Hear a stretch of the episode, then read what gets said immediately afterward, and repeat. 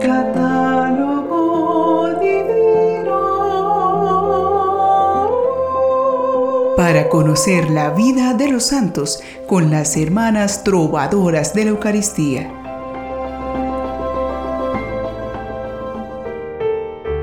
¡Qué bueno! Nos volvemos a encontrar para compartir una nueva historia que nos lleva el pensamiento al cielo. Así es, dejemos que nuestra imaginación nos lleve por los senderos de la espiritualidad, explorando las vidas santas que se encuentran en nuestro catálogo divino. Iniciemos este interesante recorrido reconociendo a los santos que se veneran hoy 18 de mayo en nuestra Iglesia Católica. Algunos de ellos son Santa Claudia, Virgen y Mártir, San Eric IX de Suecia, Rey, San Félix de Cantalicio, religioso, San Venancio de Camerino, mártir, San Juan I, Papa, San Botamón y compañeros mártires. Beata Blandina Merten, Virgen. Beato Burcardo de Benguil, presbítero. Beato Guillermo de Toulouse, presbítero. Y Beato Stanislao Kupski, presbítero y mártir. Hoy aprenderemos sobre un religioso capuchino que con su gran caridad y transparencia de vida supo reflejar la gran sabiduría de Dios que encontró meditando en las cinco llagas de Cristo y la Santísima Virgen María. Él es San Félix de Cantalicio. Era hijo de dos campesinos muy pobres y piadosos. De niño, Félix pastoreaba ovejas y en el campo trazaba una cruz en la corteza de un árbol y ante esa cruz pasaba horas rezando. Poco a poco fue aprendiendo a meditar y a alcanzar un alto grado de contemplación. Era muy devoto del Santo Rosario y decía que en cualquier oficio y a cualquier hora hay que acordarse de Dios y ofrecer por Él todo lo que se hace o sufre.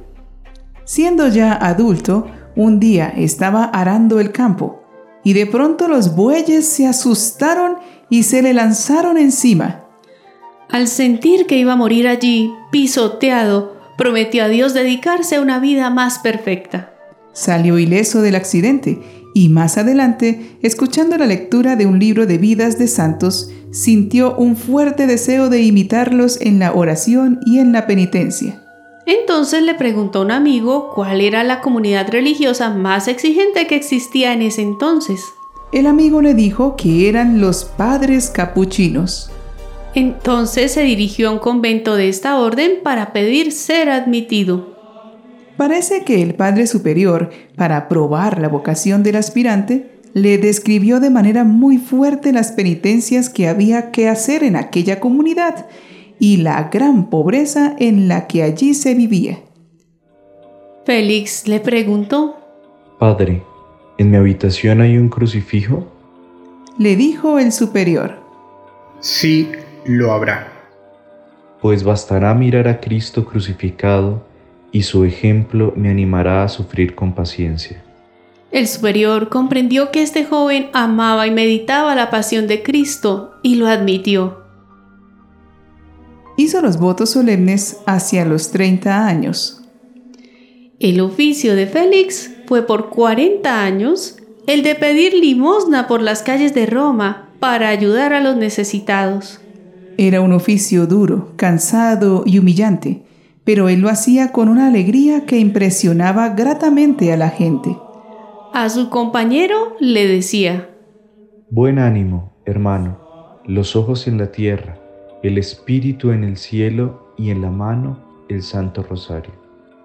Y repetía, O santo o nada, la única tristeza es la de no ser santo. Y con lo que recogía ayudaba a familias muy necesitadas y enfermos y gente abandonada.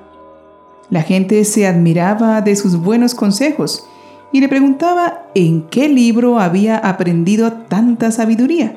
Y él respondía, En un libro que tiene seis páginas, cinco son las heridas de Cristo crucificado y la sexta es la Santísima Virgen María.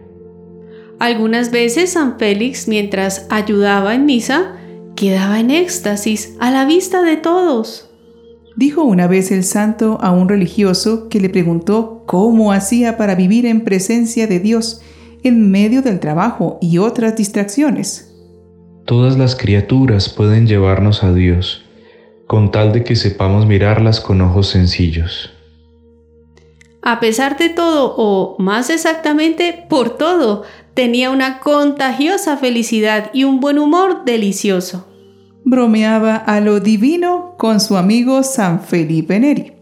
Uno y otro se saludaban de esta manera. Buenos días, Fray Félix. Ojalá te quemen por amor de tu Dios. Fray Félix le respondió. Salud, Felipe.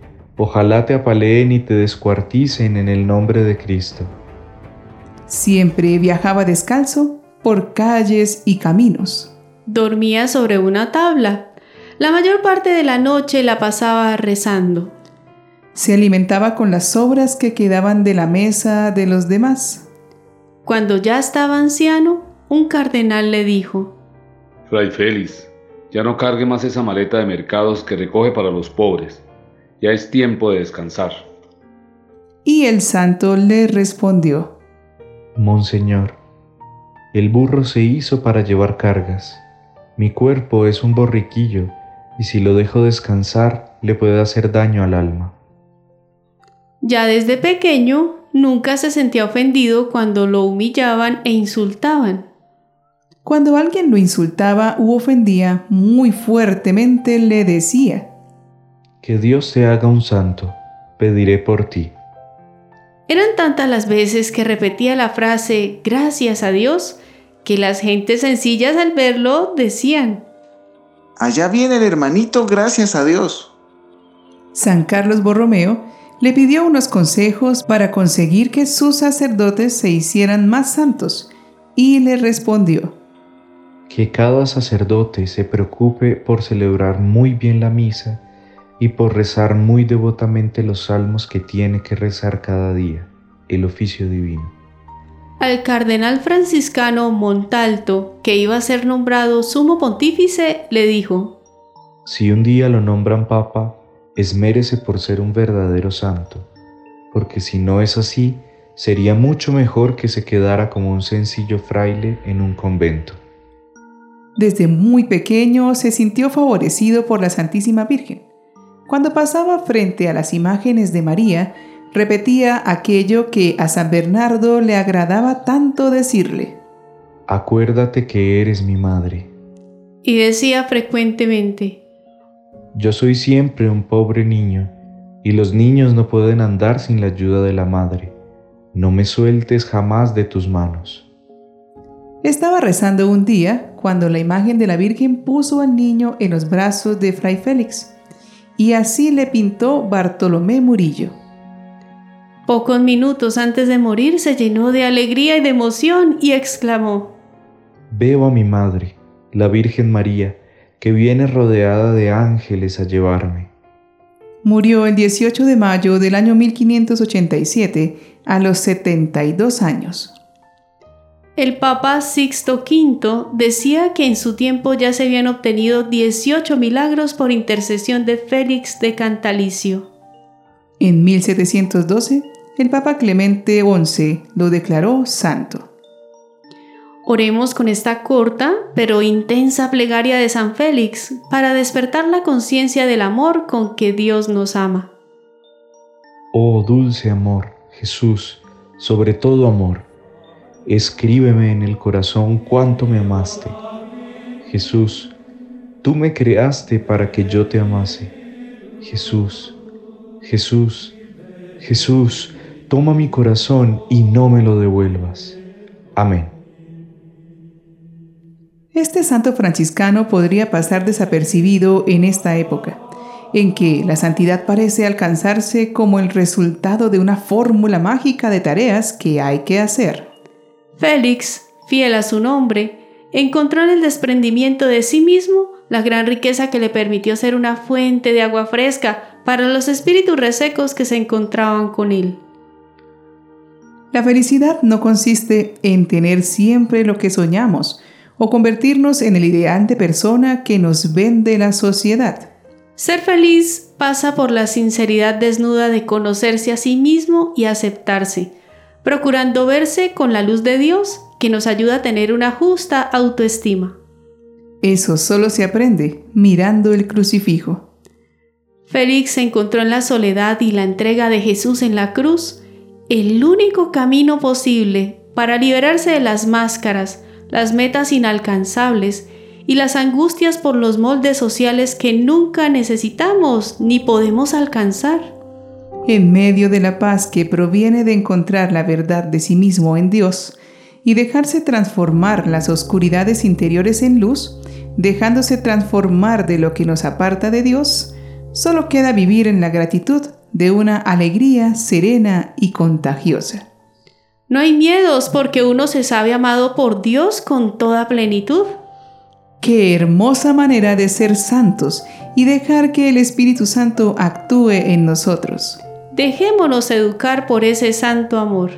San Félix de Cantalicio, ruega, por, nosotros.